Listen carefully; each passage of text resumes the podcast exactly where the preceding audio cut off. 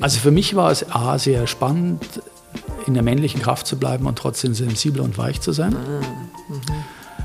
Zu mir, zu meinen Gefühlen zu stehen, äh, zu meinen Misserfolgen zu stehen ähm, und trotzdem ein starker Mann sein zu können und eigentlich viel stärker zu werden, indem ich auch zu meinen Schwächen stehe. Mhm.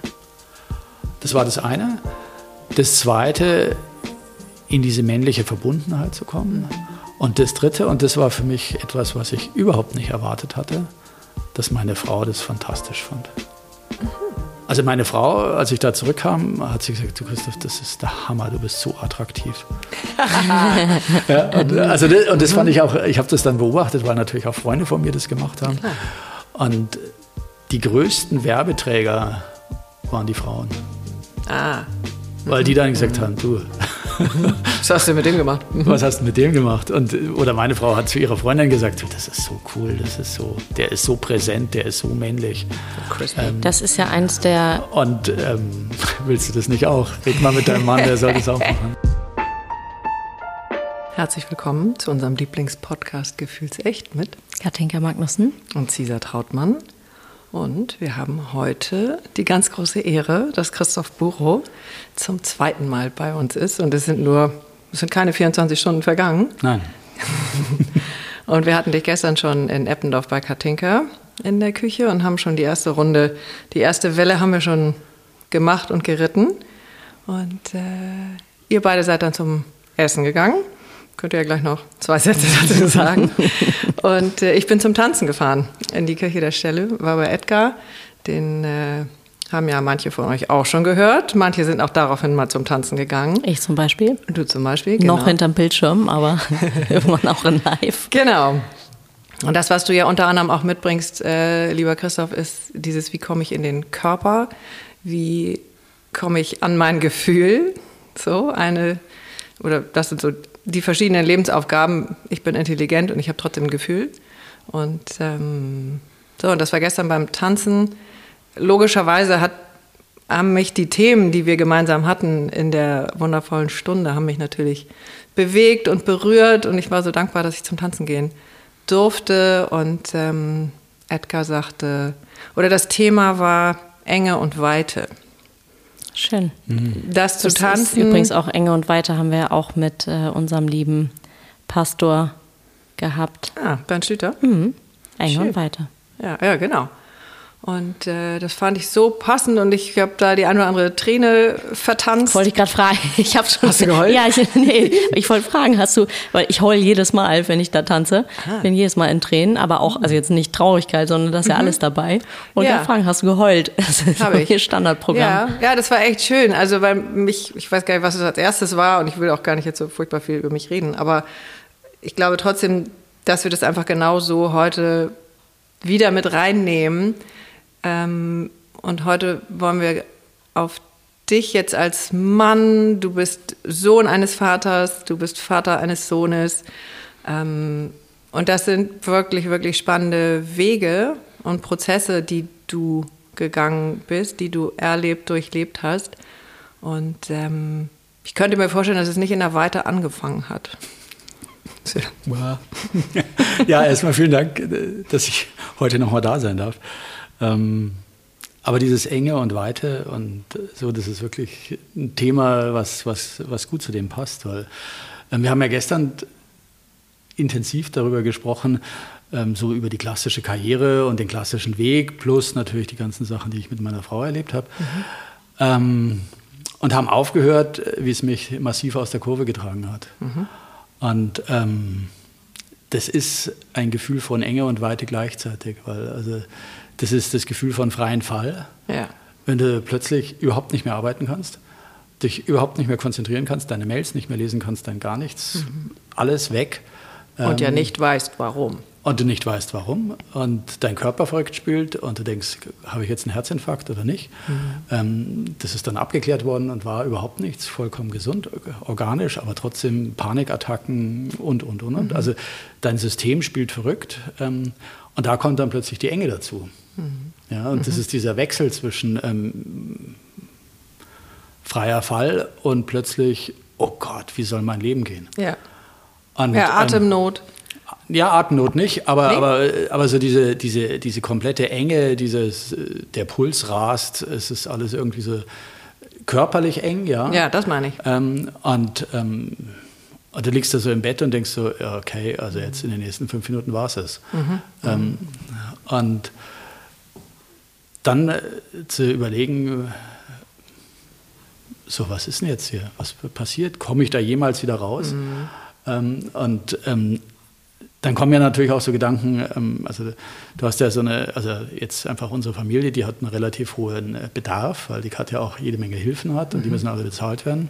Vielleicht magst du das einmal kurz nochmal erzählen für alle, die, die jetzt erst, ich wüsste gar nicht warum, die das jetzt erst zugeschaltet haben, aber die, jetzt, die den ersten Teil vielleicht verpasst haben und noch nachholen müssen. Ja, oder noch gar du, nicht zugehört haben. Ja, vielleicht mhm. sagst du einen Satz. Also. Mal in drei Sätzen vielleicht, was du bist, was du machst. Genau, also was ich war von gestern noch. Also von gestern, äh, ähm, ich bin ursprünglich von der Ausbildung Maschinenbauingenieur, ähm, äh, habe in einem großen äh, Münchner DAX-Unternehmen sehr erfolgreich gearbeitet, mich da hochgearbeitet in relativ zügiger Zeit bis zur oberen Führungskraft, hatte ein riesiges Projekt und parallel dazu ähm, war, ich, ja, war ich sehr glücklich verheiratet. Ähm, meine Frau hatte MS ähm, und saß eben zu dem Zeitpunkt schon seit ähm, ja, acht Jahren im Rollstuhl. Mhm. Ähm, mit der entsprechenden äh, Pflegebedürftigkeit und einfach dem Hilfsbedarf auch meinerseits, obwohl wir untertags natürlich jede Menge Hilfen hatten. Mhm. Ähm, plus, wir haben dazu einfach noch einen Sohn ähm, gehabt, der natürlich auch so sein Tribut gefolgt hat. Pubertät zusteuerte in und dem auf die Moment. Pubertät zusteuerte. Das heißt, du warst eigentlich der, also der alles. Ja. ja, ich war letztendlich irgendwie auch so der, der Fels in der Brandung, die, die Stabilität und derjenige. Ja, auch die finanzielle Sicherheit. Die finanzielle Sicherheit, so, aber auch so die ganze, ich sag mal, das ist halt auch so eine Mischung aus einerseits Ehemann, Vater, aber dann auch wieder Pflegekraft. Mhm. Ähm, äh, so, also ich war Ernährer, Versorger, ähm, also eigentlich. Einmal das volle Programm. ja, äh, genau. all of it. Genau. Mhm. So, das mal in kurzer, knapper Zusammenfassung. Und es hat mich dann eben einfach wegen kompletter Überlastung da aus der Kurve getragen. Mhm. Ja, und ähm, enge Weite. Enge Weite, das Stichwort, ähm, du verstehst dann plötzlich überhaupt nicht mehr, du verstehst deinen Körper nicht mehr, du kennst die Körpersignale nicht mehr und dein Geist und dein Kopf und dein Intellekt spielt komplett verrückt, weil er einfach die Wahrnehmung des Körpers nicht einsortieren kann. Na, auf dich ist kein Verlass mehr. Ja. Ne? Also so habe ich es damals empfunden, genau. ähm, dass du wirklich an so einem Punkt bist und denkst, okay, ich werde jetzt irre. Oder ich kriege eine Herzattacke, dann bin ich auch irre. Ja. Ähm, also sind echt ganz, ganz schwierige Zustände, weil irgendwie wird es auch nirgendwo richtig mal beschrieben. Und du bist zum normalen äh, Hausarzt gegangen und der hat auch nichts er hat genau. auch gesagt, ja, legen Sie sich mal hin oder machen Sie mal drei genau. Tage Pause. Und ähm, genau. das war bei mir damals genauso. Und das finde ich tatsächlich, deswegen ist es schön, wenn du das ein bisschen erzählst. Ja, und das war einfach letztendlich, also ich sag mal, der normale Hausarzt, der hat gesagt, ähm, ja, Blutdruck ist ein bisschen erhöht, mhm. ähm, aber ansonsten der Rest ist normal, machen Sie mal ein bisschen Urlaub. Mhm. ich war ja dann äh, aufgrund dieser, dieser, einfach dieser Herz- Angst, mhm. ähm, äh, war ich im Krankenhaus. Die haben mich von oben bis unten durchgecheckt, haben gesagt, naja, ein bisschen erhöhter Blutdruck, ähm, mhm. aber ansonsten finden wir nichts. Was ja, ja einerseits total schön ist, mhm. aber äh, wenn dann die Panikattacke kommt, mhm. äh, du erstmal nicht so richtig machen kannst. Und ähm, mit dieser ganzen Angst umzugehen und mit diesen, diesen Situationen umzugehen und plötzlich der Hilflosigkeit und dann, ich sag mal, wochenlang im Bett zu liegen. Mhm. Ähm, und ausgeliefert, ne? Und ausgeliefert und ähm, letzten Endes auch noch mich, nicht mal dazu fähig zu sein, am Wochenende äh, Frühstück mhm. ähm, für die eigene Familie machen zu können, weil das alles irgendwie totale Überforderung ist. Mhm. Ja. Und ähm, ich habe dann äh, meine Mutter, die so zehn Minuten von uns weg wohnt, gebeten, äh, dass die am Wochenende kommt und uns Frühstück macht. Wie ging ja. das? Also wie war das für dich? Ähm, naja, es war irgendwie so, äh, ich war einerseits erleichtert, dass da diese Last von mir genommen war, ähm, weil meine Frau konnte ja kein Frühstück vorbereiten und der Sohn war da noch zu klein. Ähm, und auf der anderen Seite ähm, war es halt einfach so, boah, jetzt muss ich da wirklich so in die komplette Hingabe gehen. Ähm, und ich sag mal, mir war natürlich damals Unabhängigkeit auch von meiner Mutter wichtig und mhm. Abgrenzung und all diese Sachen. Mhm. Und jetzt plötzlich, zack, ist sie so richtig im Familienleben drin. Mhm. Ähm, Grundsätzlich ja, habe ich ein, ein, gutes Verhältnis und meine Mutter, die ist sehr extrem hilfsbereit. Die, für die war es natürlich eigentlich wieder schön, da ah. mal helfen zu können. Mhm. Aber es war natürlich irgendwie so, boah, also naja, jetzt geht es geht ja auch um, also die, jetzt sind wir natürlich wieder bei dem schönen Thema Schwäche zeigen ja. und Verletzlichkeit zeigen. Ja, aber das war, so. das war noch nicht mal eine Willensentscheidung. Es ging halt mhm. halt einfach nicht. Mhm. Also das ist so, als ob das System dich überregelt und sagst, äh, du bist jetzt ja, schwach. du wurdest gezwungen dann dazu. Ja, genau. Aber meistens macht das System das extra, hätte ich jetzt beinahe gesagt. Ähm, ja, klar. Weil du natürlich so im Kontrollieren bist, was ja für uns alle irgendwie gilt. Ähm, und der letzte Schritt ist eben dieses Surrendern, also dieses genau. sich ergeben und sagen, okay, kacke, ich kann doch nicht mehr. Ja, vor allem für mich war es einfach so, dass ich, dass ich das noch nicht mal hinterfragt habe. Ja. Weißt du, es war für mich so normal, Vollgas zu geben und mhm. volle Leistung zu bringen. Und es war überhaupt nicht eine Frage, dass ich noch mal in meine Ressourcen reingespürt habe und geht da irgendwas, sondern das war einfach so, ja klar, es geht immer. Mhm. Und es lief ja auch äh, ja. lange, lange, lange. Aber ähm, mhm. dann war irgendwann mal Schluss. Mhm. Und da wirklich diesen Weg zu finden aus demjenigen, der eigentlich vorher alles gewuppt hat, alles gemanagt hat, alles sich aufgeladen hat, dahin zu gehen, zu sagen, ich bin jetzt plötzlich der Beholfene. Und meine Frau, die im Rollstuhl saß, plötzlich, da hat sich wirklich das gedreht, weil sie war plötzlich die Stabile. Und die Starke. Sie war die Starke und sie war diejenige, die letzten Endes mir an vielen Stellen auch Kraft und Sicherheit gegeben hat und dann die Ruhe gegeben hat. Und ähm, also das war, das war auch in unserer Beziehung der totale Wechsel. Mhm. Sie hat mir das später mal gesagt, dass es für sie eigentlich sehr schön war. Das glaube ich. Mhm. Ja, Riesen Gewinn. Ja, ja, natürlich, mhm. weil wir einfach mal plötzlich so kurz die, die Rollen getauscht haben. Mhm.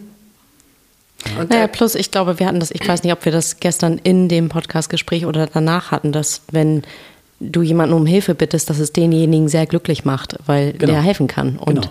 Deine Frau war ja eigentlich so gut wie nie, kann ich mir vorstellen, in der Situation helfen zu können. Genau. Genau. Und, äh, Wobei ich das gar nicht so glaube. Also du sagst genau, ich will es anders. unterbrechen. Ja. Also weil ich dich ja auch gestern gefragt habe, ähm, so zum Thema Heilung. Also sie hat, glaube ich, irrsinnig viel geheilt aus ihrer Geschichte, aus ihrer Familiengeschichte auch. Ähm, das hatte ich gestern auch im Tanz nochmal. Ähm, sie hat jetzt ihre MS nicht geheilt. Ja. Und ihren Brustkrebs nicht geheilt. Aber also für mein Gefühl hat sie eben wahnsinnig viel ja, sie geheilt. Hat ihr, natürlich hat sie durch ihre Stärke, durch ihre Kraft, durch ihre auch Disziplin, die sie mit Sicherheit äh, mitbekommen hat und was, durch ihren Wunsch Was ich jetzt meinte, ist das aktive Helfen tatsächlich. Genau, ne? Also da hat ja. sich einfach die Rolle ja. so komplett also umgedreht. Letzten Endes war meine Frau auch in der Zeit davor für mich natürlich eine, eine große Quelle von Stabilität und, und Unterstützung. Mhm. Ja, und viele Sachen, wenn ich beruflich nicht sicher war, dann habe ich das mit ihr besprochen und dann habe ich üblicherweise einen klugen Rat von ihr bekommen, der mir sehr wertvoll war und auch wenn es nur allein das Gespräch war, dass ich mich ausdrücken konnte. Aber das konnte sie halt alles nicht so ganz so als Beitrag oder wertvolle Unterstützung sehen. Also ich meine, da kommen ja auch ihre Muster. Ne? Mhm, ganz genau, klar. Mhm. Und jetzt war aber explizit, mhm. war es explizit klar, so jetzt ähm, ist sie diejenige, die es organisiert, jetzt ist sie diejenige, die es macht, jetzt ist sie die, diejenige, die mir Stabilität gibt und die mir auch einen Weg rausführt. Und letzten Endes waren wir ja dann auch sehr schnell in diesem ganzen Thema, dass die Lösung offensichtlich nicht in, so sehr in der Körperlichkeit liegt, sondern vielmehr jetzt in, dem, in der geistigen Ausrichtung und in den ganzen, in den ganzen, ja, ich sag mal. In der Haltung? In der Haltung, aber auch in, in therapeutischen äh, oder psychotherapeutischen äh, Instrumenten, Mitteln und wie ich mich selber kenne. Ja. Mhm. Also was ich damit einfach meine, ich hatte es ja gestern schon kurz angedeutet, ähm, dass ich da einfach A, nochmal alte Prägungen kennengelernt habe, die richtig ähm, wild tätig waren. und die mich da reingebracht haben und allein sowas zu erkennen und sagen, ah, okay, mhm. gut, also das war jetzt, äh, das war jetzt der der Punkt, warum ich da reingeraten bin oder was mich da hingetrieben hat. Ähm, Magst du das erklären? Ja, und zwar also ähm, das alte Muster, äh, was sozusagen mein Vater sehr weit gebracht hat und auch ihm so seine innere Ehre gerettet hat, war dieses Thema, den zeige ich's. Mhm. Ähm, und das hat er mir natürlich übergeben und letzten Endes Also wirklich äh, verbal oder war das nein, einfach nein, es war für vorgelebt? Ihn, es war vorgelebt, aber es war für ihn auch sowas, so nach dem, hey, also ähm, das gehört zu uns dazu, das können wir. So eine Ehre, Würde? Ähm, es war für ihn letzten Endes seine Ehrrettung. Mhm. Ähm, und für, für, ihn war es letzten Endes eine gute Empfehlung, so nach dem, hey, wir sind stark ähm, und vielleicht sind wir nicht von Anfang an die Sieger, aber in the long run, ähm, dann sind wir es doch. Okay, wo musste er seine Ehre retten? Ähm, er hat ja nach dem, äh, nach dem, Zweiten Weltkrieg wollte er eigentlich studieren äh, und konnte nicht studieren, äh, durfte nicht studieren mhm. und hat dann eben eine Ausbildung gemacht. Seine ganzen Freunde ähm, haben alle studiert und so war er letzten Endes der Versicherungslehrling. Ähm, ah, okay. Und die anderen sind Ärzte, Rechtsanwälte und und und geworden. Und da war natürlich letzten Endes auch in der damaligen Zeit schon äh, einfach ein soziales Gap mhm. auch da. Und er ist mit denen auf, äh, auf Feste gegangen, auf Partys gegangen hat mit denen was unternommen und mhm. er war halt immer der Lehrling und die anderen waren die Herren Studenten oder später dann eben auch die Anwälte oder Ärzte. Und ähm, das war viel, noch viel rigider früher, ne? Genau. Also Ivo von Renner, den wir auch hier hatten, ähm, der ist jetzt schon, der ist 72 und der äh, erzählt eben auch, er ist neun Jahre zur Volksschule gegangen, also das ist ja Hauptschule früher gewesen oder heute. Äh, auch nicht mehr, aber wurscht. Ähm, und äh, seine ganzen Freunde gingen eben aufs Gymnasium. Ähm, und was das mit ihm gemacht hat, und daraufhin, also kam später dann die Diagnose, dass er ähm, hochbegabt ist. Hm. Äh, also das können wir uns heute fast gar nicht mehr ausmalen, ähm, wie das so geht. Aber wie viel genau. Ehre, also das Thema, wir kamen ja von dem Ehrverlust. Ja. Und das war, das war letzten Endes so für ihn der Punkt, dass er dann eben über seine wirtschaftliche Tätigkeit und seinen wirtschaftlichen Erfolg hat er sich letzten Endes dann gesagt, okay, ich verschiebe jetzt sozusagen äh, von dem hm. akademischen Maßstab auf den wirtschaftlichen Maßstab und da habe ich sie alle abgehängt. Das war so sein, äh, sein, seine innere, ähm, ja, sein innerer Sieg.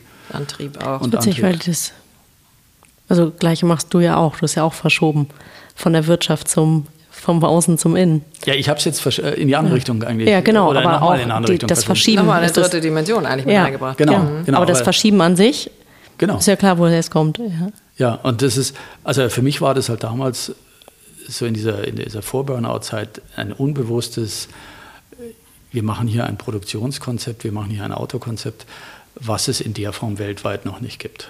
Mhm. Also dieses, ich zeige es jetzt mal kurz, der Weltautomobilindustrie, mhm. ähm, inklusive meinen ganzen Kollegen und allem drum und dran.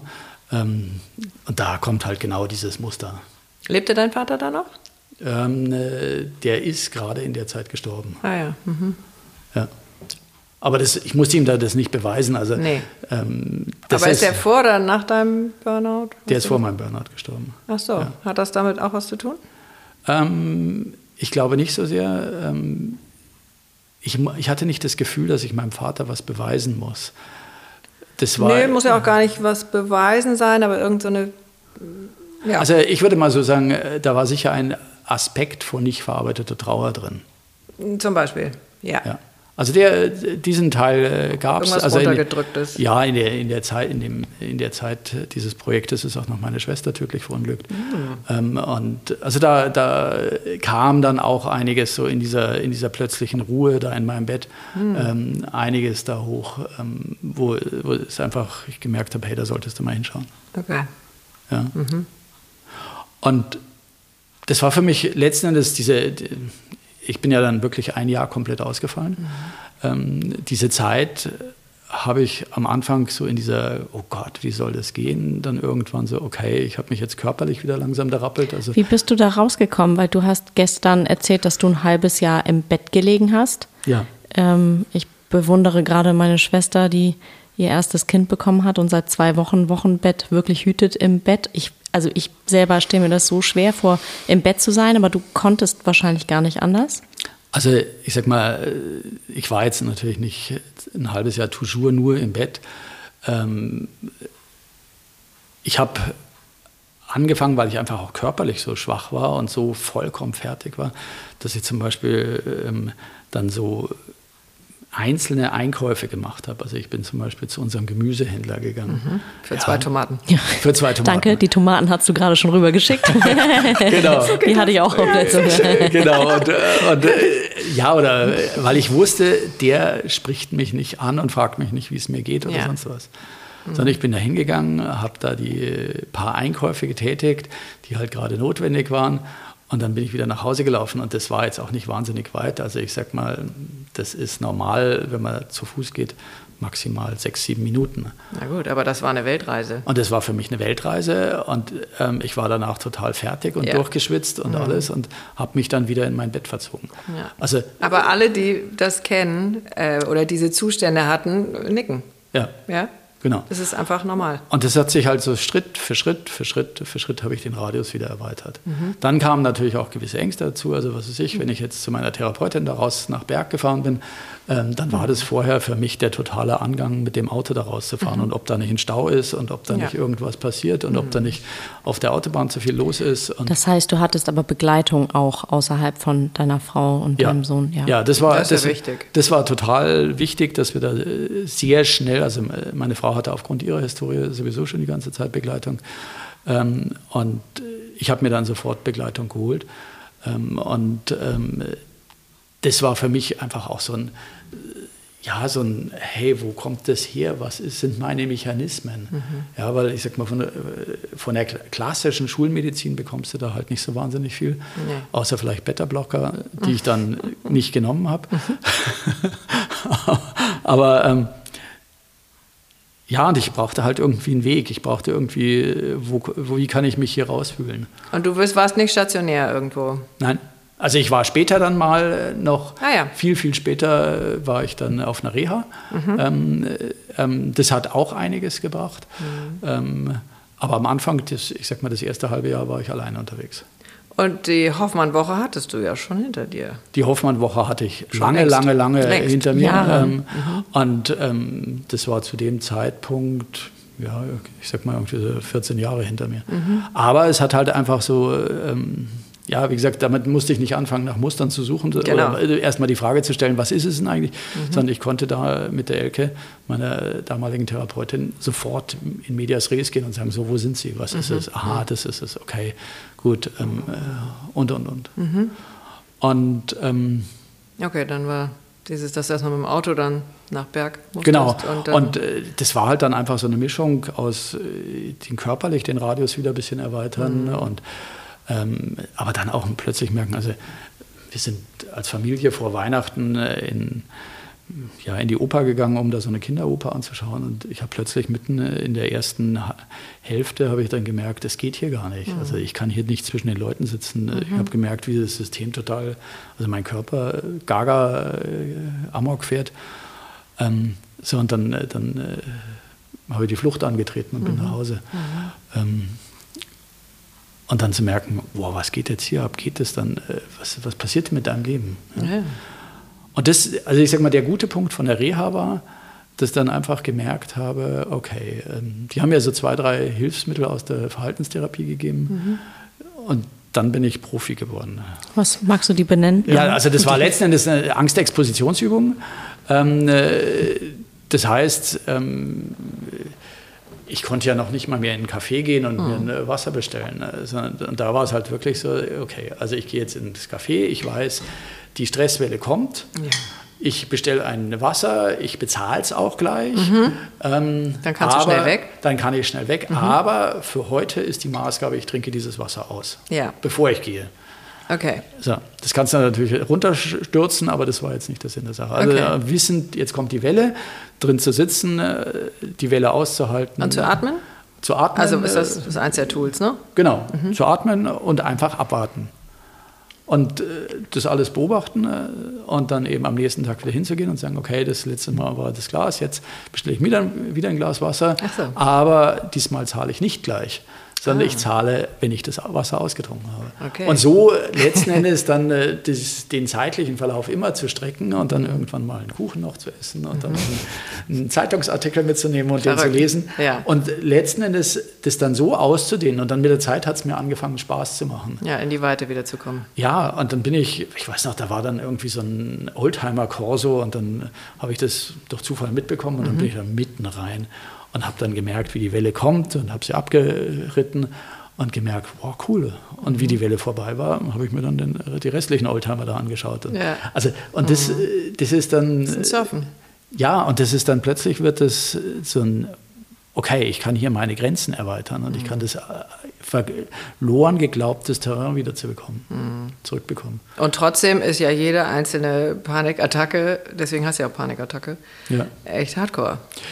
Ja, aber du lernst es halt kennen mit der Zeit. Mhm. Weißt du? Und ähm, ich habe es ja auch später, als ich dann wieder angefangen zu arbeiten mhm. äh, ähm, habe, da habe ich das ja auch noch wieder erlebt.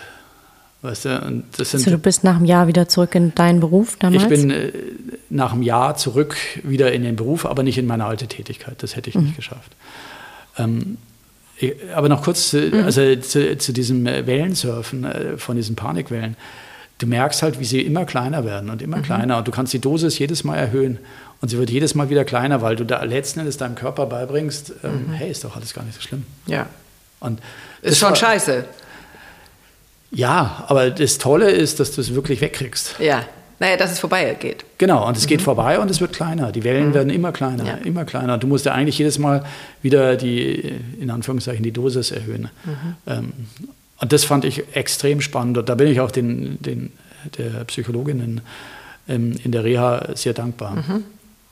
dass sie mir das einfach so ganz mechanisch erklärt hat. Das ist für ja. so einen Ingenieur für mich, wie für mich natürlich. ja, ja, aber das, ähm, was du ansprichst, ist, finde ich, die, die äh, tolle Mische, Mischung von, also irgendwie hast du auch Tiefenpsychologie gemacht, ja. äh, Körpertherapie und Verhaltenstherapie. Genau. Also genau. das ist schon schlau, äh, all das mit reinzunehmen, je nachdem, was du wann am besten benutzen kannst, genau. was dir am meisten hilft. Genau. Und ich sag mal, mitten in diese die Re Rekonvaleszenzzeit kam eben dann die Diagnose von meiner Frau mit Brustkrebs. Hm. Ähm, und das war einfach so, da hat es mir nochmal voll den Boden weggezogen. Hm. Und das war aber dann auch wieder ein Prozess, in dem ich gelernt habe, in dem ich gesagt habe, du, ich würde dich wahnsinnig gerne auch zu diesen ganzen Untersuchungen begleiten und den ganzen Geschichten begleiten. Ich kann es nicht. Mhm ich kann es nicht, bitte such dir jemand anders, nimm eine Freundin, die dich begleitet. Das ist auch nichts aus, ich will nicht dabei sein oder sonst was, sondern ich schaffe es energetisch gerade nicht. Ja. Und das war für, weißt du, das war natürlich auch der volle Wechsel aus dem, ich kann immer alles, plötzlich mhm. zu sagen, nee, auch wenn ich gerade eigentlich es mir besser geht, ich bin trotzdem noch schwach, mhm. zu schwach und ich kann mhm. diese Energie jetzt gerade nicht aushalten. Und ähm, das Wie hat, war das für deine Frau, dass du dich da so abgegrenzt hast? Naja, also sie, konnte es verstehen, weil sie mich ja vorher erlebt hat, aber ähm, für sie war es natürlich so, ähm, ist ungewohnt. Mhm. Ja. Im Nachgang hat sie mir dann mal gesagt, dass es für sie eigentlich ganz schön war, weil sie dann plötzlich nicht mehr die Beholfene war. Sondern sie ja, hat es mit ihren hat, Freundinnen und unseren Hilfen, hat sie das alles komplett gemanagt und war damit eigentlich selbstständig. Sie haben, wir haben uns natürlich darüber ausgetauscht und uns unterhalten, wenn sie dann zurückkam, ja, von den Untersuchungen und äh, über die Ergebnisse geredet. Ähm, aber, ähm, aber sie hat selbst gemanagt. Sie hat selbst gemanagt und hat ihren eigenen Raum auch nochmal aufgemacht, äh, indem sie dann eine Freundin mitgenommen genau. hat, der sie das vorher vielleicht auch nicht zumuten wollte. Genau. Die genau, hat dann auch ein Riesengeschenk bekommen. Genau. Und genau, so weiter. Genau. Mhm. Also von daher war das, war das wirklich eine große Sache. Und mhm das war auch dann der Zeitpunkt, ähm, wo ich mich dann halt so gefragt habe, so okay, also bis jetzt habe ich eigentlich meine, meine Männlichkeit und die Bestätigung der Männlichkeit aus diesem ich leiste, ich wupp das alles, mhm. ich manage das alles. Ich bin der Felsen. Ich bin der Felsen in der Brandung rausgezogen. Und was ist es eigentlich? Mhm. Und das ist dann, das ist auch der Zeitpunkt gewesen, wo ich dann ähm, ja, über Mankind Project gestolpert bin. Mhm. Ähm, das ist eine ja, ehrenamtliche Organisation, die es weltweit gibt, mhm. ähm, die, ich glaube, in 16, 17 Ländern dieser Erde äh, unterwegs ist und wo eben letzten Endes Männer die ganzen Initiationen, die es früher gab, für sich nochmal nachholen. Mankind Project. Mankind Project, mhm. genau. Erklär das mal kurz für alle, die, die so den Begriff der Initiation und so weiter noch nicht so kennen und wissen, was da passiert.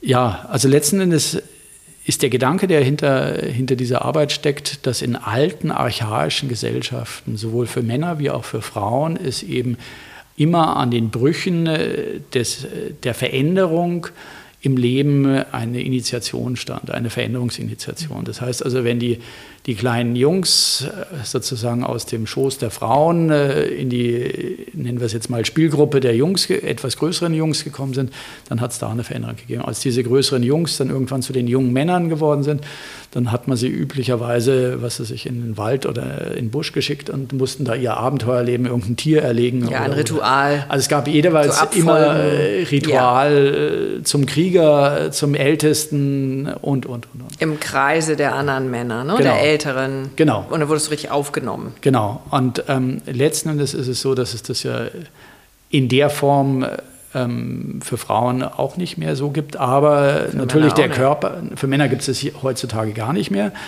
Ja, bei ähm, Frauen ist das Körperliche noch. Bei Frauen ist halt einfach der Körper, der, die körperliche Veränderung, die das letzten Endes bedingt und die, die dazu führt, dass es da bewusste zeitliche Einteilung gibt. Also meinst du jetzt Menstruation oder? Ja, genau. Also der Beginn der Menstruation Alles. oder Kinderkriegen oder Klar. hormonelle Umstellung. Oder, mhm. ja, genau. Ähm, und Mankind Project hat gesagt, okay, früher wussten Männer auch, was sie tun und wofür sie da sind. Also ja. jagen, Familie verteidigen, Sippe verteidigen und, mhm. und, und. Also mhm. das ist jetzt relativ plakativ. Und der heutige Mann weiß eigentlich überhaupt nicht, was er mit seinem Leben anfängt. Nee. Natürlich geht er, macht ja, er welche Rolle ist die ja, richtige? Was ist meine Vision? Was genau. ist mein Beitrag in diesem Leben? Und letzten Endes geht er raus und arbeitet dann für irgendeinen Arbeitgeber oder macht irgendwas. Mhm. Aber ist es mein Sinn? Ist es wirklich Lebenszweck? Mhm. Und das ist das, was da stattfindet. Das heißt also, es gibt da so ein Initiationswochenende, ähm, in dem es darum geht, sich erstmal seine eigene, äh, seine eigene Vision zu erarbeiten, mhm.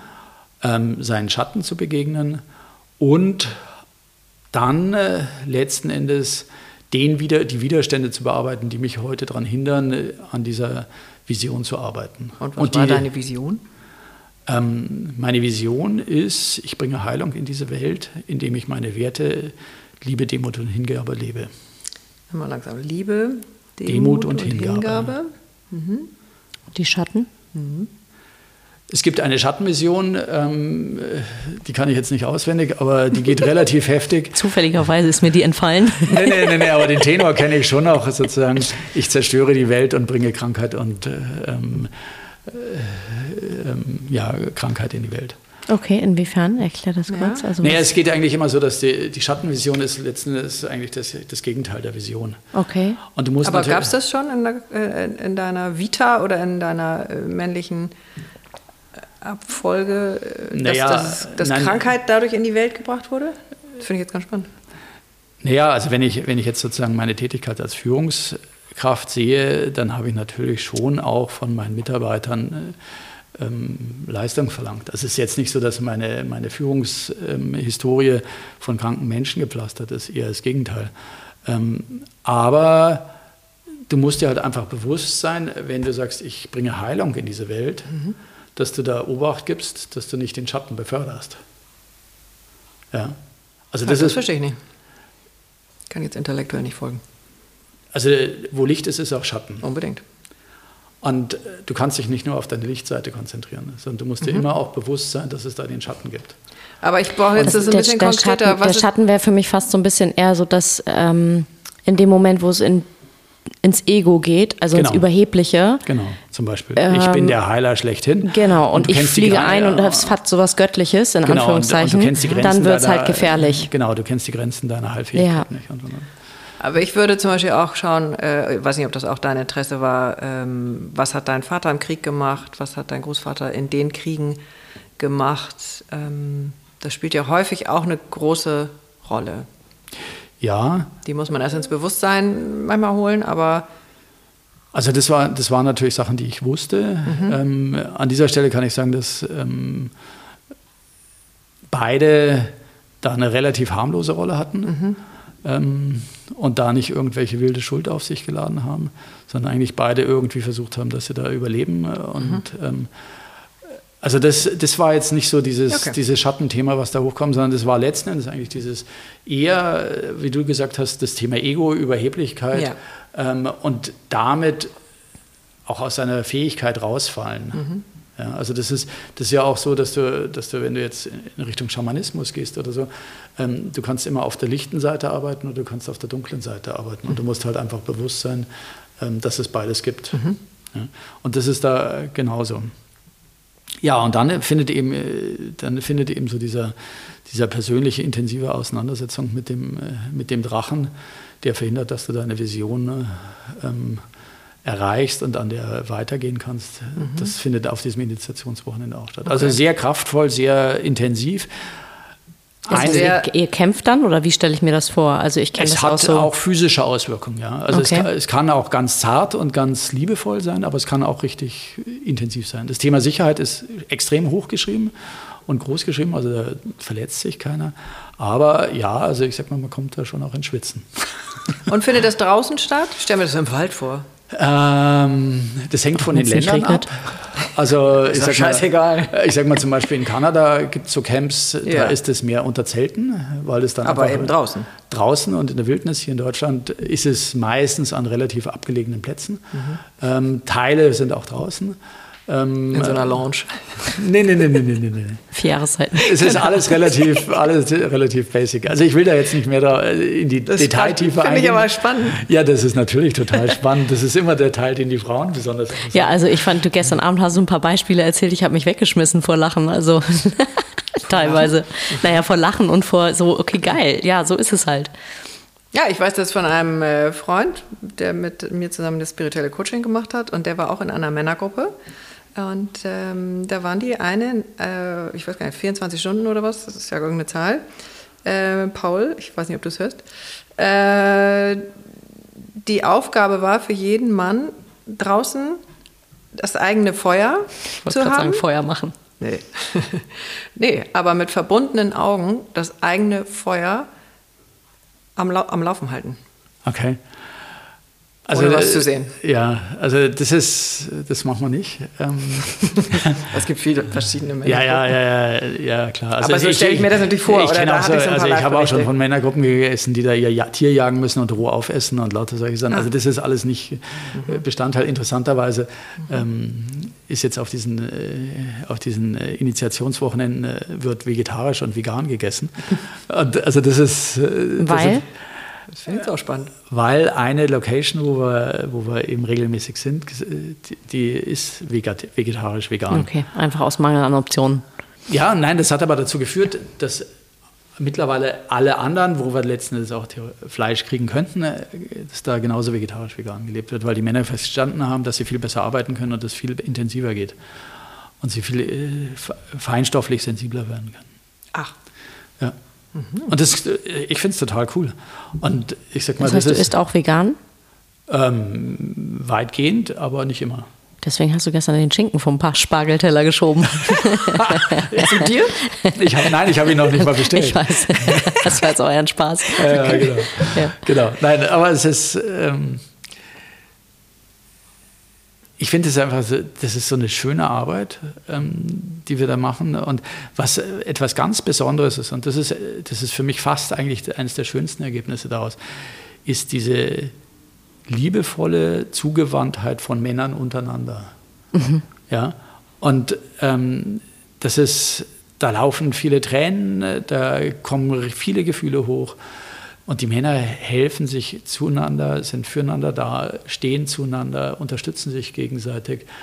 Und dieses Aufgefangensein, dieses sich einerseits zeigen, aber sich und sich vor allem in diesem, äh, unter diesen Männern zu zeigen. Also ich sag mal, so eine, so eine Gruppe von Initianten ist vielleicht so 30 Mann groß.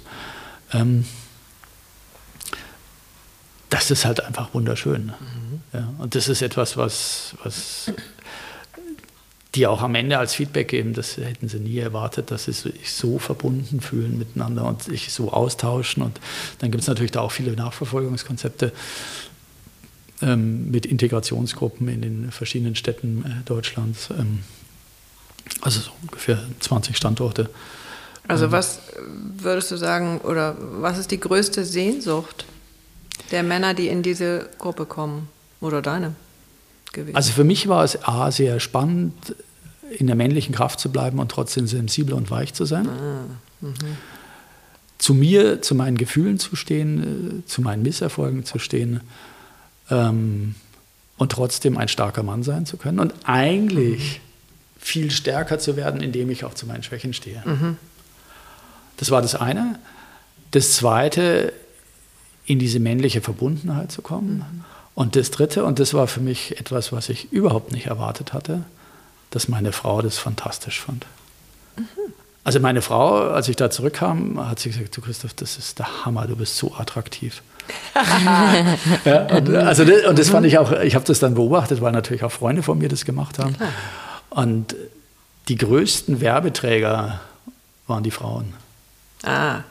Weil die dann gesagt haben, du, was hast du mit dem gemacht? Was hast du mit dem gemacht? Und, oder meine Frau hat zu ihrer Freundin gesagt, das ist so cool, das ist so, der ist so präsent, der ist so männlich. Ähm, das ist ja eins der. Und ähm, willst du das nicht auch? Red mal mit deinem Mann, der soll das auch machen. Ja. Das ist eine der Sachen, die ich am schönsten in, im Prozess finde. Ja. Wenn so nach zwei, drei Tagen die Teilnehmer anfangen zu leuchten. Mhm. Also da passiert ja äh, sichtbar. Mhm. So vorher wie eingefallen, ausdruckslos, ich weiß nicht. Und dann, dann ist da plötzlich so ein Funkeln. Und mhm. ja, das ist, die Attraktivität steigt. Genau. Unbedingt. Und das, das ist ja dann irgendwie ein Irrglaube, ne? Dass äh, genau. Männer glauben, genau wie Frauen auch 8000 Irrglauben haben, äh, dass Männer glauben, sie müssten irgendwie immer nur kämpfen. Ja, und so hart sein und ja. so Macker zu sein und solche Sachen. Und dabei geht es genau darum, dass es diese Verbundenheit, dieses auch weich sein können. Natürlich geht es auch mal darum, äh, sich dem Drachen zu stellen und mhm. mit dem Drachen zu kämpfen. Mhm. Klar. Ähm, aber dann kannst du auch wieder äh, sagen, boah, da habe ich einen Erfolg gehabt oder da habe ich einen Misserfolg gehabt oder mir geht es gerade schlecht oder oder oder oder oder. Ja. Und das dann zu teilen und zwar auch im Respekt der verschiedenen Geschlechter. Und das finde ich so schön. Also mhm. weißt du, du, du, sagst, hey, das ist meine männliche Seite mhm. in verschiedenen Facetten. Und ich ehre dich als Frau, weil du bist eben anders. Mhm. Aber wir ergänzen uns und das ist wahnsinnig schön. Und so, was du jetzt bisher auch so geschildert hast, äh, habt ihr das manchmal auch einfach getauscht? Meine Frau und ich? Ja. Ja, klar. Also durch diese Krisen, die dann die Krisen, waren, dass deine Frau eben auch ihre männlichen Anteile äh, mal klar. mehr leben musste, was jetzt vielleicht gar nicht so in ihrer Natur war oder sie gar nicht so wusste, dass sie das auch gut kann. Genau wie du vielleicht an deine femininen Seiten genau. dadurch genau. gekommen genau. bist genau. und von genau. alleine kommt man da manchmal nicht du, das ist ja Das ist ja dann, ab dann haben wir uns sowieso auf so eine experimentelle Reise begeben, weil, also ich sag mal, als ich dann wieder zurück ins Arbeitsleben gegangen bin, habe ich gesagt, also Vollzeit kann ich nicht, ja. Und ich war dann die erste obere Führungskraft, ähm, die Teilzeit gearbeitet hat. Mhm. Ja, und das habe ich ein paar Jahre gemacht und das funktioniert eigentlich ziemlich gut. Mhm. Ähm, und irgendwann hat dann mein Arbeitgeber gesagt, hm, also das ist jetzt die letzte Verlängerung von diesem Status, ab dann müsste ich wieder Vollzeit arbeiten. Und das war für mich so die innere Feststellung, nee, will ich nicht. Mhm. Das Geld reicht zum Leben, wieso sollte ich jetzt Vollzeit arbeiten? Mhm. Und ich mache doch gute Arbeit und, und, und.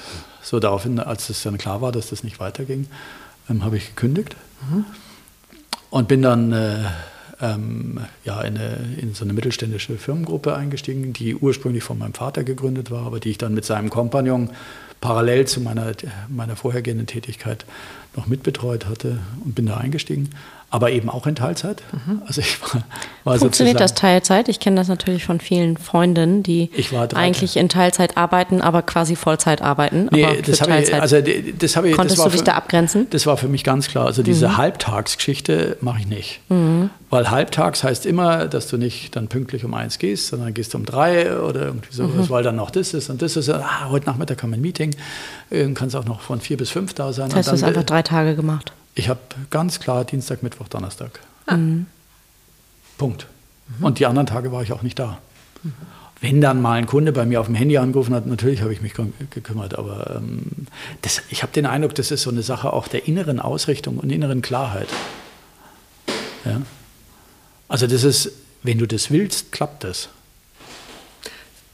Genau, das hatten wir es gestern im Podcast oder davor, ich weiß auch nicht genau, dieses die innere Haltung zu haben, also so aufgestellt im wahrsten Sinne zu sein, so angebunden ist es ja auch, ja. Ähm, dass da jetzt gar keiner ein Fragezeichen dahinter macht. Ja, genau. Mit dem, was du dann sagst. Und das finden auch alle irgendwie cool, weil ja. ich meine, in der neuen Firma hatten wir, ja, ich sag mal, in der Spitze 40 Mitarbeiter und 25 Arbeitszeitmodelle. Ja. Hm. Wow. Und ähm, ja, wir haben es halt so für alle Leute passend gemacht, wie die es mhm. gerade gebraucht haben. Mhm. Und hatten, wir hatten eine Mitarbeiterin, die ist, glaube ich, im Laufe ihrer Zeit von ähm, junge Berufsanfängerin über äh, Mutter, kleine Kinder, größere Kinder, bis dann die Kinder wieder aus dem Haus sind, durch sieben Arbeitszeitmodelle gegangen. Oh, wow. Ja, also das war, das war für uns diese Flexibilität einfach elementar wichtig. Und wenn mhm. dann der Chef auch noch ähm, voll flexibel arbeitet, ähm, ja. Mhm.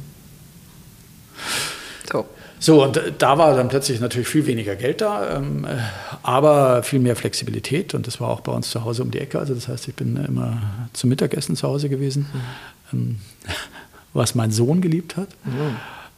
Und das war halt einfach dann auch so eine, weißt du, so eine Zeit, ähm, kennt ihr ja auch, wenn ihr, wenn ihr so Söhne so in der Pubertät habt, die mhm. wollen dann ständig raufen und ihre Kräfte messen. Das heißt, also wir haben jeden Aber nicht Mittag, mit mir. Mit nein, mir wollten sie nicht raufen. Nein, nein, aber mit deinem Mann. Ähm, Unbedingt, ja. Und also, nicht nur in der Pubertät. Ja, aber das hat dann nochmal in der Pubertät hat es noch Unbedingt. einen anderen Aspekt. Ja, okay. das geht ja auch in Richtung Initiation. Das weiß ja. ich ganz genau, dass es diesen Tag gab ähm, und den hattest du auch, wo du äh, wo Vater und Sohn feststellen, also entweder wir sind übrigens ebenbürtig oder der Sohn feststellt, ich bin stärker. Genau. Mhm. Also und das ist bahnbrechend. Also wir haben, wir haben, ich glaube, über anderthalb Jahre jeden Mittag einen Ringkampf gehabt. Und du bist eigentlich kein Ringer, ne? Nein, das ist also, jetzt nicht unbedingt meine Natur. Aber ich hab, nee. es war für mich klar, dass ich mich hier als Vater zu stellen habe. Also physisch auch, weil das kann man ja auch auf ja, allen anderen Ebenen Nein, machen. das war physisch. Das war jeden Mittag nach der, er kam von der Schule heim, ich kam von der Arbeit zum Mittagessen nach Hause. Und habt ihr eine Runde geboxt, oder? Und dann haben wir eine, gerungen, gerauft, ähm, geboxt nicht, aber, aber es ging immer äh, hoch her. Gab es Verletzungen? ja, das war, das war genau der Punkt, den Cesar angesprochen hat.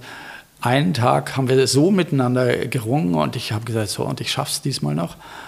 Und dann macht es Knack und dann war eine Rippe gebrochen. Mhm. Bei dir? Bei mir. Ja, ja, ja. Und das war der Tag, an dem ich wusste, jetzt ist er stärker. Ja. Wow. Wie ging es dir dann? Naja, da kommen als allererstes mal gewisse Ängste hoch, mhm. ähm, weil letzten Endes natürlich diese physische Kraft und physische Überlegenheit mhm. ähm, immer so ein Punkt ist, das ist so diese nicht genutzte äh, Ultima Ratio. Mhm. Ja, ähm, und plötzlich ist die weg. Und dann musst du mit Argumenten ne, überzeugen, dann musst du. Ähm, Wobei dir das ja nicht schwerfällt. Nein, aber du musst ich natürlich, glaub, ich so sag mal, so ein, so einen pubertierenden Kerl, ähm, da musst du doch irgendwie dann den richtigen Zeitpunkt treffen ne, und, und die richtige Einsicht und die richtige Argumentation, so dass du dann doch noch überzeugen kannst. Oder du musst halt loslassen.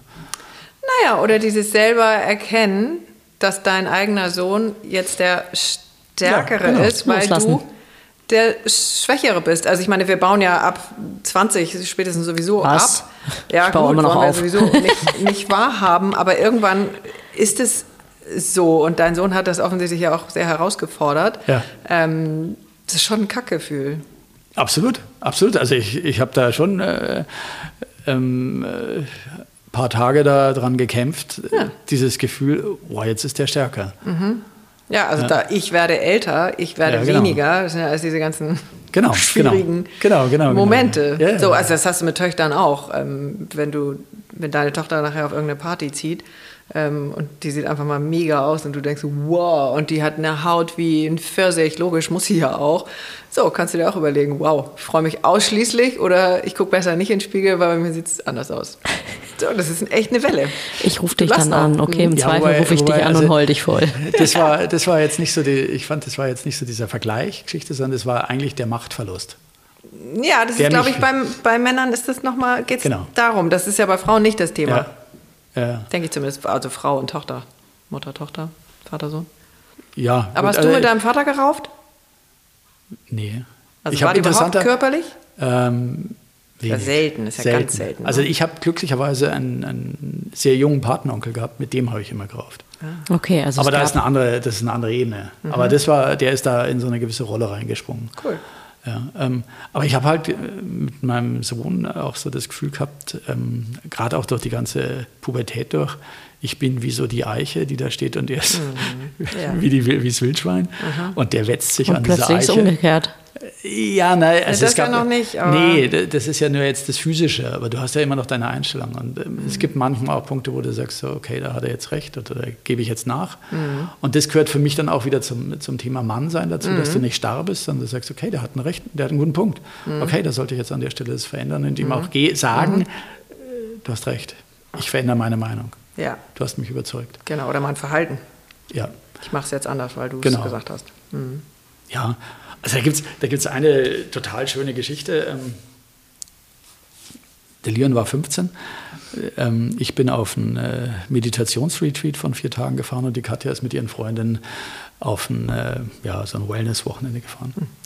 Und wir beide haben uns, Katja und ich haben uns vorher unterhalten und haben gesagt, ähm, du, das, der Leon, der ist so gut und der passt aufs Haus aus und alles cool. Ja, also, und dann sind wir, also ich war donnerstags weg, Katja ist Freitagmittag um eins gefahren, also um zwei begann die Party. Klar. Und die Party endete Sonntagmorgen um neun, mhm. weil er nämlich um 10 Uhr einen Termin bei seiner Großmutter zum Frühstück hatte und dann mhm. mussten sie ihn also noch eine Stunde aufräumen. Mhm. Ähm, das ist eine Stunde, ist aber knapp. Ja, aber sie haben alles hingekriegt. Und das war wirklich so, ich bin dann...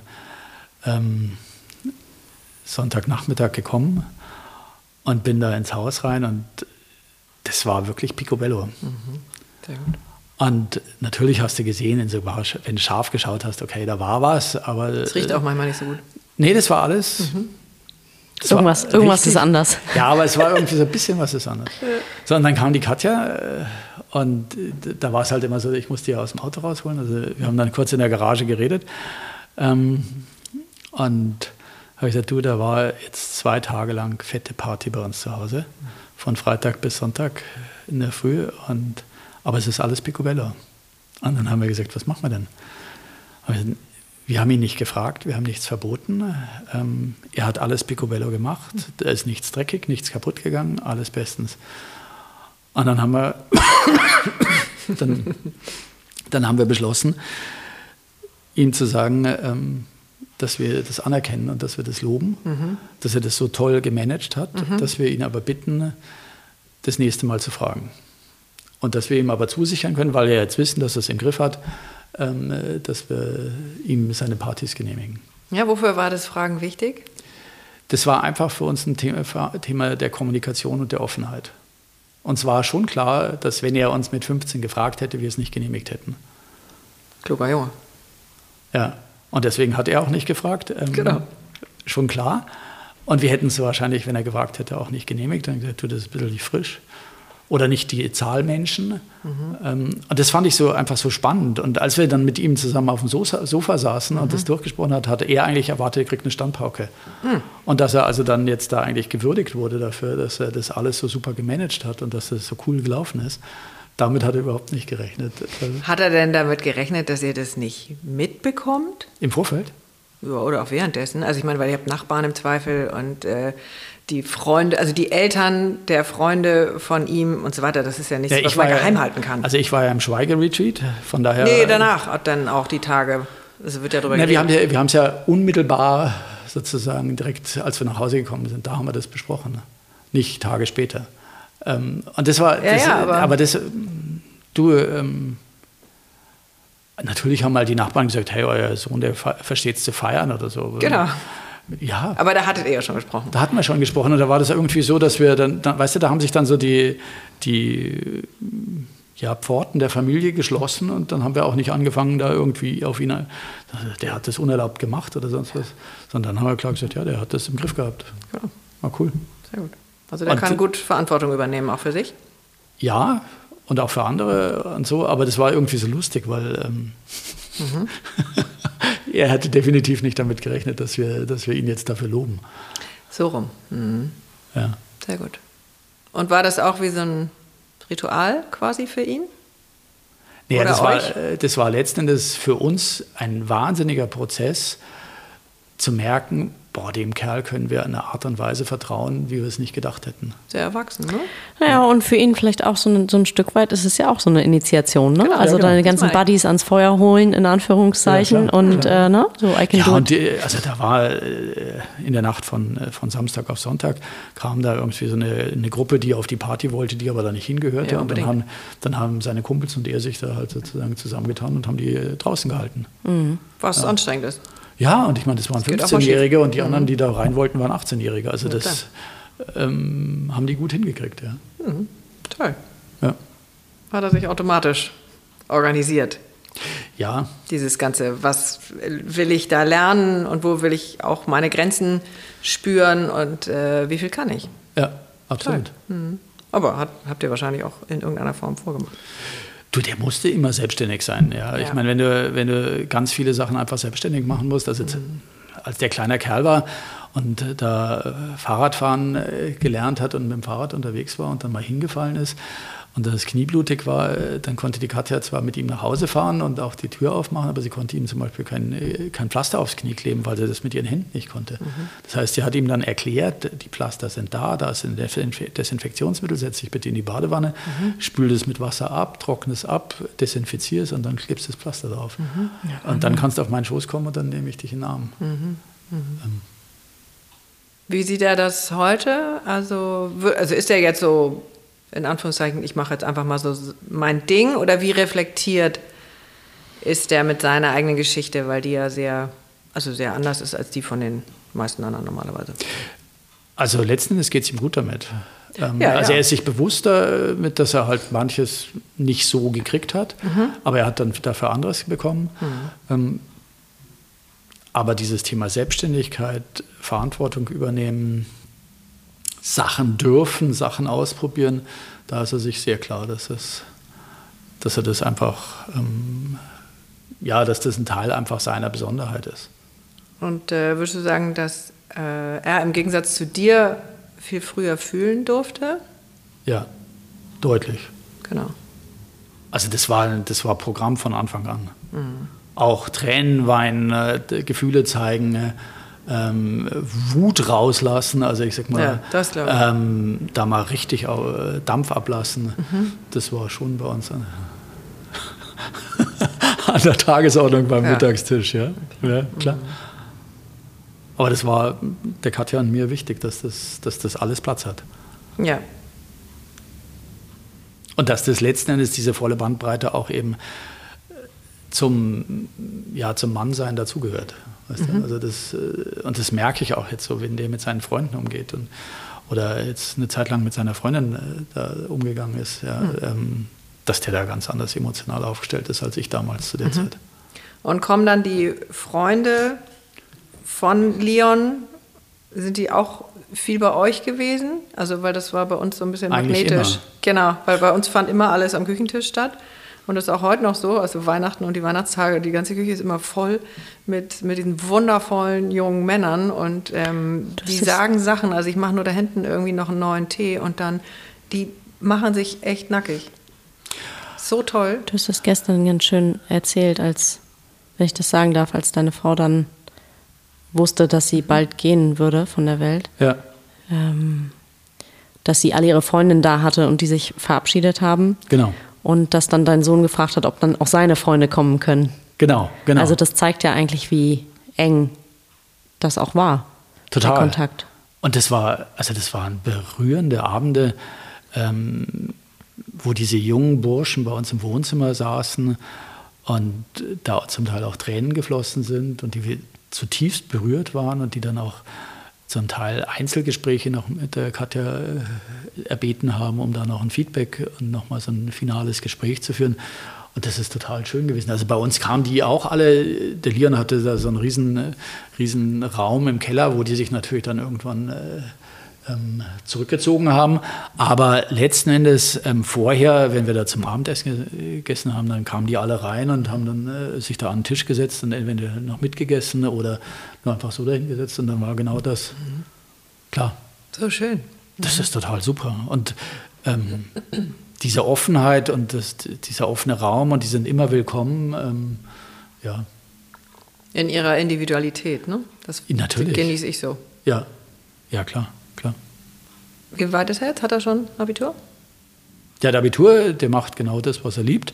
Ah. Also er macht jetzt eine Ausbildung, ähm, äh, ist da voll in seinem Ding unterwegs. Ich bin gespannt, wie es da weitergeht und was er da so alles so macht. Und habt ihr eine WG oder ist er ausgezogen? Ähm, das war zu dem Zeitpunkt, als, die, äh, als es klar war, dass die Katja sterben würde, ähm, habe ich mir so überlegt, wir brauchen jetzt irgendwas, was ähm, ja für die, was uns über diese Zeit drüber trägt mhm. und was sozusagen, ne, ich nenne es mal als Arbeitstitel für später ist. Und das mhm. war dann die Männer-WG. Mhm. Und ähm, das hat uns Spaß gemacht, das eben auch sozusagen noch zu Katjas Lebzeiten manchmal so ein bisschen miteinander zu diskutieren. Das hat mhm. dann dazu geführt, dass die Katja bisschen sauer wurde. Was, äh, wieso redet ihr immer darüber, wie das dann in eurer Männer-WG ist? Warum können wir das nicht jetzt schon machen?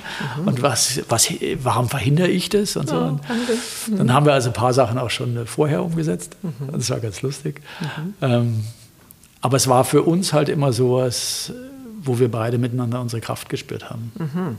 Also so Vater-Sohn. Ähm, dann hat es einmal fürchterlich, nachdem die Katja gestorben war, hat es einmal fürchterlich gerappelt, weil mhm. der Leon das ein bisschen anders verstanden hat als ich. Mhm. Weil er dachte, Männer-WG ist wirklich Augenhöhe, wir entscheiden beide gleich oder er entscheidet. Ähm und dann Je nachdem, ob ihr vorher gekämpft habt. Ja, genau. Und dann musste ich ihm halt auch mal sagen, äh, Entschuldigung bitte, ich bin hier der Vater und ich bleibe auch dein Vater. Und mhm. ich bin übrigens derjenige, der hier das ganze Kohle verdient. Und ich bin übrigens auch derjenige, der... Ähm, dem hier das Haus gehört.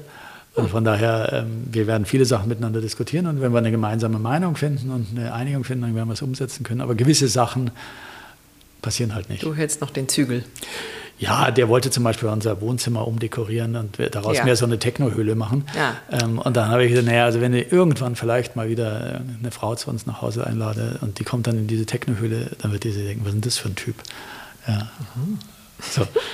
Naja, Okay, du hast ja deinen Raum genau. bewahrt. Ist ja auch wichtig. Genau. Also das war halt einfach wichtig zu sagen, nee, es ist nicht absolute Gleichheit, sondern das ja. ist schon noch ein leichter Unterschied. Und das ist mir auch wichtig als Vater. Ja. Da, da, sind wir wieder bei Vater und Sohn, mhm. dass es eben klar ist, ich bin nicht sein bester Freund, genau. sondern ich bin sein Vater. Ja, ganz äh, wichtiger und erwachsener Satz, genauso wie Mütter mit Töchtern.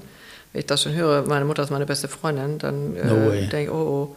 Genau. Genau, das ist nicht richtig. Nee, und das, das, ist, das ist auch wichtig, dass da Klarheit herrscht. Ja. ja. Mhm. Und ähm, das bringt die ja dann am Ende auch dahin, dass sie ausziehen. Ja, das soll er auch bitte. Genau. also das will er auch. Also, also die Zeitpunkt ist in so anderthalb Jahren. Ah ja. Genau. Mhm.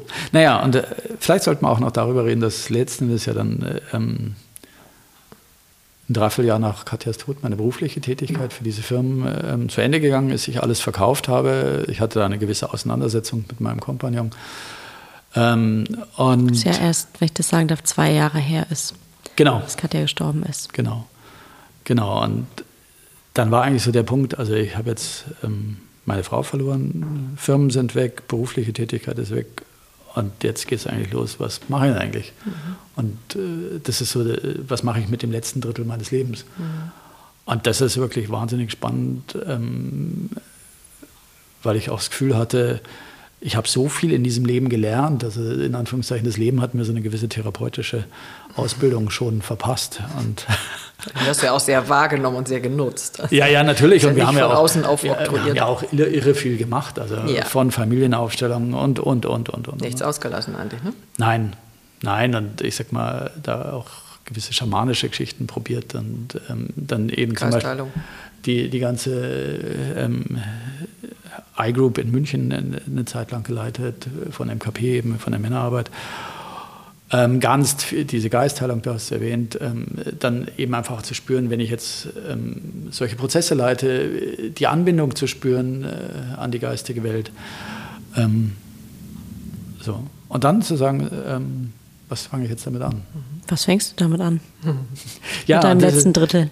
Mit meinem letzten Drittel, und das ist, das ist jetzt einfach eine unglaublich große Freude hat dazu geführt, dass ich mir überlegt habe, hm, ich, ja, ich kann von einer technischen Innovationsberatung bis zu einem persönlichen Coaching die volle Bandbreite anfangen. Mhm. Und ähm, das jetzt letzten Endes nach außen hin zu segmentieren. Mhm. Also es gibt sozusagen den, den technischen Teil. Mhm. Ähm, Wobei Coaching finde ich, der, also das Wort hinkt für mich gerade so ein bisschen, weil ich habe dich ja gesehen, wie du mit Menschen arbeitest und das ist, das ist ein bisschen mehr als Coaching. Also der Begriff ist so ein bisschen abgedroschen, finde ich. Also du bist Trainer auch in der, in der Hoffmann-Woche. Ich bin das Trainer bei haben Hoffmann. Wir gestern gesagt, aber heute noch nicht, glaube ich. Genau, also ich bin Trainer bei Hoffmann, habe ja letzten Endes da auch die Ausbildung durchlaufen äh, und ähm, habe da im vergangenen äh, Winter sozusagen die Trainerzulassung bekommen. Ähm, aber habe eben parallel dazu eigentlich meine, ja, ich, ich nenne es Coaching äh, mhm. ähm, und ja. Wegbegleitung, aber es geht natürlich weit darüber hinaus. Also wir fangen meistens erstmal an, dass die mich kennenlernen müssen und dann sind wir im Bereich Coaching unterwegs. Aber, aber dann kann ich halt einfach, wenn das Vertrauen wächst und wenn das Zutrauen wächst, dann kann, man, kann ich ja auch noch viele andere machen. Also ich habe natürlich da auch traumatherapeutische Ausbildung, EMDR und solche Sachen gemacht. Ich äh, gehe jetzt demnächst nochmal ähm, äh, weiter und mache systemische Ausbildung ähm, um einfach auch mein Repertoire mhm. nochmal zu erweitern. Mhm. Und das ist total schön, weil ich habe zu Hause eine Praxis. Ähm, da kann ich mit den Menschen arbeiten. Ich arbeite aber auch über Zoom. Arbeitest ich, du mit Männern hauptsächlich oder? Sowohl als auch. Sowohl als auch.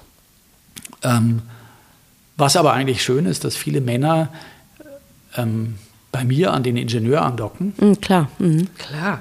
Und dann äh, auf Basis dieses Ingenieurs und dieses technischen dann irgendwie ja. dann sind, bereit sind, die nächsten Schritte in die nächste Welt zu gehen. Das ähm, hatten wir auch gestern Abend, dass ihr natürlich momentan in dem äh, Gesamtteam-Setup ja. beim Prozess eine sehr außergewöhnlich starke Kombination seid aus Erfahrung, ähm, auch eine gewisse Strenge und Führung, extreme Weisheit durch einen anderen Kollegen, der so erfahren auch ist. Ja ähm, Humor, dann diese, ich sag mal ja, für Männer einfacher anzudockende Ingenieursseite ähm, oder kommen aus der Wirtschaft kommend, das, ja. ähm, das ist schon besonders. Ja.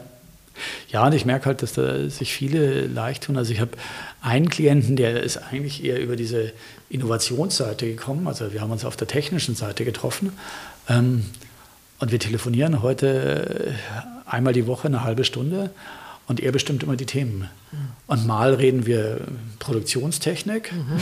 Cool. Und dann reden wir über seine Ehe, dann reden wir über seine Erziehung als Vater, wie er mit seinen Kindern umgeht. Ähm, dann reden wir über sein äh, Selbstmanagement, wie er mit sich und seiner eigenen äh, Gesundheit und seiner Zeit umgeht. Und dann reden wir wieder mal über, ähm, weil er da eben auch so ein Startup macht, ähm, darüber, wie er jetzt so die ganzen Finanzierungsrunden hinkriegt und ähm, also das ist, das ist so ein wilder Potpourri, äh, quer durch den ganzen Laden und es macht wahnsinnig Spaß. Also es, mhm. Und für mich die, das Geschenk daran ist, ähm, zu merken, äh, dass diese halbe Stunde für den total wertvoll ist. Das ist er erzählt immer, dass das ähm, ja, wie so eine, wie so eine Wellness-Oase ist, einmal die Woche, eine halbe Stunde. Schön. Ja, schön, ganz schön. Was, ja. was ist denn noch also offen. Gibt noch 3000 Themen, die wir besprechen könnten. Das Gute ist, wir cashen dich einfach regelmäßig zum Abendessen ab. Ja, genau. Versacken genau. dann wieder bis 1 Uhr morgens. ähm, liegt noch was oben gerade? Gibt es noch was, was die letzten zwei Gespräche noch abrunden oder was die noch brauchen? Also für mich ist, für mich ist einfach nur ein, ein Punkt, den ich ansprechen möchte, aber ich weiß nicht, ob wir noch genügend Zeit haben, da in die Den Tiefe nehmen wir uns. Also ich würde mal sagen, das Thema Tod ist noch etwas, was ich einfach durch die, die Erfahrung, die, ähm, ich sag mal, der Tod meines Vaters liegt jetzt 16 Jahre zurück, der Tod meiner Schwester 15 Jahre. Ähm, meine Frau ist vor zwei Jahren gestorben, meine Mutter ist jetzt gerade vor drei Monaten gestorben ähm, dieser Umgang mit dem Tod und den Tod ins eigene Leben reinzuholen, plus eben diese, ich sag mal, diese Panikattacken, bei denen ich mich selber sehr nahe dem Tod mhm. gefühlt habe. Und das zu überlegen, was, was hat das für eine Stelle in meinem Leben? Was ist das? Und also das, was, wo ich am meisten ähm, mitgenommen habe und da unglaublich dankbar bin, die Art und Weise, wie sich meine Frau auf den Tod vorbereitet hatte. Sie hat dann irgendwann entschieden, okay, ich mache jetzt keine medizinische Behandlung im Sinne von Heilung mehr, mhm. sondern sie wurde von einem fantastischen Palliativteam begleitet und hat sich dann gezielt und ganz klar für den Tod entschieden und darauf vorbereitet. Sie hat jetzt das Glück gehabt, dass sie bis einen halben Tag vor ihrem Tod klar war. Und so wie sie sich da vorbereitet hat. Wie, hat, wie bereitet man oder wie hat sie sich, ich glaube pauschal kann man das mit Mann nicht sagen, aber wie hat sie sich vorbereitet? Und was daran bewunderst du so sehr? Also, sie hat zum Beispiel sich ganz klar überlegt, welche Menschen möchte ich nochmal sehen, mhm. welche Menschen möchte ich sprechen und was möchte ich mit ihnen sprechen. Das heißt, sie hat mit ihren, ihren wichtigsten Wegbegleitungen ihres Lebens hat sie nochmal eins zu eins Gespräche geführt, hatte im Vorfeld wirklich zu jedem Gespräch gesagt, wofür bin ich dankbar, wofür ehre ich ihn, was hat er in mein Leben reingebracht und was war das größte Geschenk, was er mir gemacht hat. Mhm. Und das hat sie, diese Gespräche hat sie geführt. Ähm, dann ähm, haben wir natürlich alles, was so an juristischen Sachen zu regeln ist, wie Testament und sowas, haben wir sehr sauber geregelt. Ähm, aber wir haben zum Beispiel, sie und ich, wir haben äh, auch eben dann sowas wie eine Liebesdusche gemacht, was sozusagen die Geschenke waren, die, die in unser Leben gebracht, was wir uns gegenseitig geschenkt haben, wofür wir uns wertschätzen. Und weißt du, da sind dann nochmal so Sachen hochgekommen, die ich gar nicht gedacht hätte, dass das so elementar für sie ist. Zum Beispiel? Zum Beispiel hat sie mir gesagt, sie hätte immer das Gefühl gehabt in unserer gesamten Ehe, dass ich zu ihr stehe. Und dass ich nicht sozusagen auf die Seite meiner Eltern kippe. Was meinst du damit? Ja, also meine Frau hatte gewisse Auseinandersetzungen mit meinen Eltern hm. und ähm, meine Frau war auch nicht die Wahl, die sich meine Eltern für mich vorgestellt hätten. Hm. Ich meine, es war meine das erste Wahl. Das kommt vor. Aber was eben auch vorkommt, ist, dass dann der, der Sohn nicht zu seiner Frau steht, Klar. sondern sich ja. sozusagen von seinen Eltern vereinnahmen lässt. Und ja. das gab es bei uns nicht. Mhm. Also sie konnte ganz klar sein, wenn wir beide irgendwas ausgemacht haben, das habe ich zu Hause durchgezogen. Mhm. Und Wunderschönes Gefühl für deine Frau. Genau. Mhm. Und es war mir aber gar nicht so bewusst, dass ihr das so wichtig ist und dass mhm. das für sie so, so ein äh, absolut wichtiges Thema ist. Mhm. Ja, oder. Ähm, nein, also das waren, das waren diese Gespräche. Ich weiß noch, dass, ähm, wenn wir da bei uns im Wohnzimmer gesessen haben und so, langsam der, es war ja Winter, so der Winternachmittag, dieses Licht verschwunden ist und wir dann plötzlich um 7 Uhr abends festgestellt haben, dass wir schon seit zwei Stunden im Dunkeln sitzen. Mhm. Ähm, aber es einfach so intensiv war. Mhm. Ähm, ja, also diese Gespräche waren unglaublich schön und dass sie es nie negiert hat, ja. Dass sie eben auch mit unserem Sohn da noch mal intensiv gesprochen hat. Und dass sie über ihre Ängste gesprochen hat, ihre Sorgen gesprochen hat und was sie dann einfach auch noch mal gemacht hat. Eine Freundin von uns kann, ähm, ja, die, die kann sich verbinden mit dem Seelenplan. Mhm. Und dann hat sie halt einfach auch nochmal nachgefragt, was steht noch an und was steht auf dem Seelenplan. Und dass sie dann für sich so festgestellt hat, nee, sie hat es rund bekommen. Mhm. Und das ist das, was du vorhin gesagt mhm. hattest. Ähm, ja, sie hat, ähm, sie hat ihren Seelenplan erfüllt und sie hat das, was sie sich vorgenommen hatte, in Heilung gebracht. Mhm, und so konnte sie wirklich zutiefst im Frieden gehen. Sie ist dann zu Hause gegangen bei euch? Sie ist zu Hause bei uns gestorben, ja. Und also ich kann nur sagen, wow, mit dieser Klarheit, mit dieser Ausgerichtetheit, sie hat dann ihr Buch auch noch fertig geschrieben, wo so die ganzen Quintessenzen ihres Lebens zusammengefasst sind.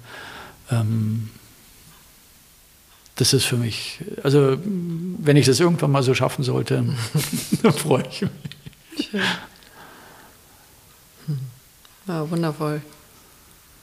Ja. Ja, und diese ganze Erfahrung nehme ich natürlich jetzt in mein Leben mit und mhm. auch in die Begleitung von Menschen mhm. ähm, in jedweder Form. Mhm. Schön, ich finde, wir können genau da jetzt das, äh, der Salbei fackelt schon seit ein paar Minuten. Im Grunde seit, ich weiß nicht, wer angefangen hat, ich mit dem Fackeln oder du? Dass du dann auch. Du hast mit dem Fackeln angefangen irgendwann. Und vor. dann hast, hast, du gesagt, was liegt noch oben und dann äh, kam jetzt nochmal das. Das ist wunderschön, oder? Ja, ist wundervoll. Ja, aber wie schön ist das, den, den Tod in dieser, in dieser Liebe und Weite zu, zu sehen, zu fühlen, zu erleben. Ja, und auch zu spüren. Letzten Endes ist es eine Veränderung des Aggregatzustands. Das ist jetzt sehr physikalisch ja, ausgedrückt, aber, also, aber, für mich ist es so. Also ich sag mal, ich Dieser Ingenieur sei dir zugestanden. ja, genau. Also letzten Endes haben wir auch heute noch Kontakt. Ja, ja sicher. Also ich habe es ja gestern schon gesagt, ich finde, wir sitzen zu viert. Ja. Ähm, und deswegen finde ich es ganz schön, da wieder abzuschließen, weil das haben wir gestern genauso gemacht, wie, genau. wie wundervoll das ist, diese Verbindung, diese Liebe, diese Verbundenheit von euch beiden zu fühlen. Ja, und sie lebt nicht mehr im physischen Sinne, aber ähm, die Energie ist noch da. Die Energie ist da und ähm, das geht ein ganzes, ganzes Leben. Ja. So, die ja. Verbindung. Ja. Sehr schön. Vielen Dank. Ja, ich danke euch. Ich danke euch. Vielen Dank, Christoph Bucho, dass du da warst. Nochmal den weiten Weg aus München. Ähm, und ich würde sagen, Jetzt? Mittagessen? ja, vielen, vielen Dank. Danke euch. Es war mir ein großes Vergnügen.